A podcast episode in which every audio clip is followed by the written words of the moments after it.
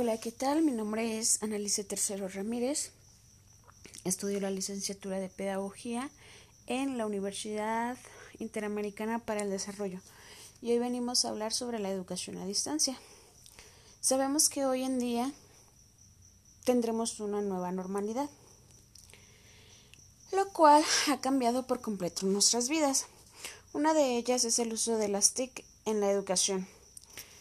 Por eso hoy eh, les hablaré de las posibilidades y limitaciones de la educación a distancia.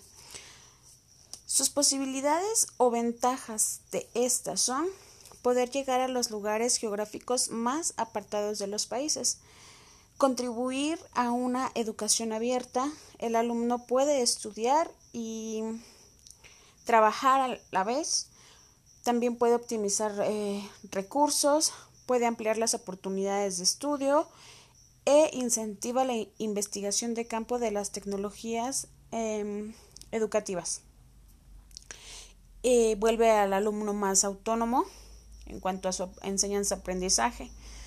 En cuanto a sus limitaciones, podemos encontrar que algunos ah, aprendizajes se vuelven más difíciles porque ah, necesitan mayores recursos. Con esto nos referimos a lo que son laboratorios, este, mm, muchas prácticas de campo que se deben realizar fuera de las plataformas virtuales.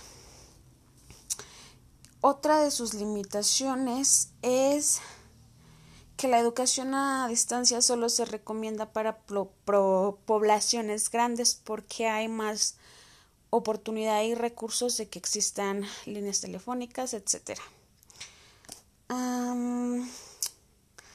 también se requieren habilidades y comportamiento de estudios independientes de los alumnos, ya que sin esto sería un poco difícil que se lograra una enseñanza-aprendizaje de calidad.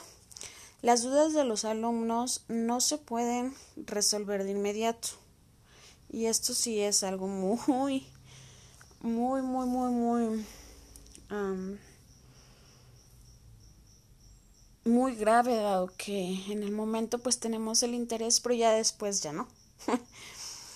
Em, también requiere recursos pues tales como ya lo mencioné anteriormente, teléfonos, correo, internet, computadoras, que haya luz, que exista este mm,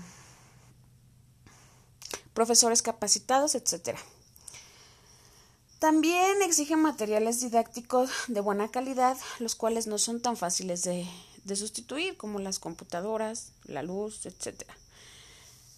Eh, ¿Qué haría yo como profesional para mejorar esto? Pues depende del ámbito en que nosotros lo veamos o en el ámbito en el que nos estamos desarrollando. Por ejemplo, si yo como maestra estoy en una institución que tenga recursos medios, pues podría gestionar, si es de gobierno, podría pedir que se gestionen eh, más recursos para nuestra institución, aunque sea en línea, porque eh, sabemos que existe la línea, la preparatoria en línea CEP, que es completamente gratuita. Entonces podemos hacer que organizar un programa, un currículum basado en el e-learning para poder ofrecer un aprendizaje y una enseñanza de calidad. ¿A qué voy con esto? Por ejemplo, nosotros tenemos eh, materias 100% en línea que serían asincrónicas y tenemos este, materias que son sincrónicas. Entonces, en nuestras materias sincrónicas, que diga asincrónicas, perdón, en nuestras materias nos dan los recursos, pero tenemos poco, poco, poca relación con nuestro profesor. Inclusive ni siquiera ellos nos conocen ni nosotros a ellos. Entonces aquí se podría programar, aunque sí ciertamente podría ser en línea, se podría programar una vez a la semana tener este una sesión sincrónica para resolver todas las dudas de ellos, de nuestros alumnos. Ciertamente hay que ver cuántos alumnos son, se tendría que hacer este un diseño de de, de capacitación para poder adaptar esta capacitación o estos aprendizajes para nuestros alumnos. Y pues si yo viviera en una zona mm, con menos recursos, creo que juntaría al pueblo para que pudiéramos gestionar hacia el gobierno este que se dieran los recursos que se necesitan para que puedan estudiar los eh, alumnos a distancia. Por ejemplo, existen muchos lugares donde ni siquiera hay luz, entonces la educación a distancia ahí no funciona. No funciona y no va a funcionar hasta que no se ponga la luz. Entonces, después de eso se viene lo que son este, las computadoras, eh, el internet, las líneas telefónicas, etcétera, etcétera.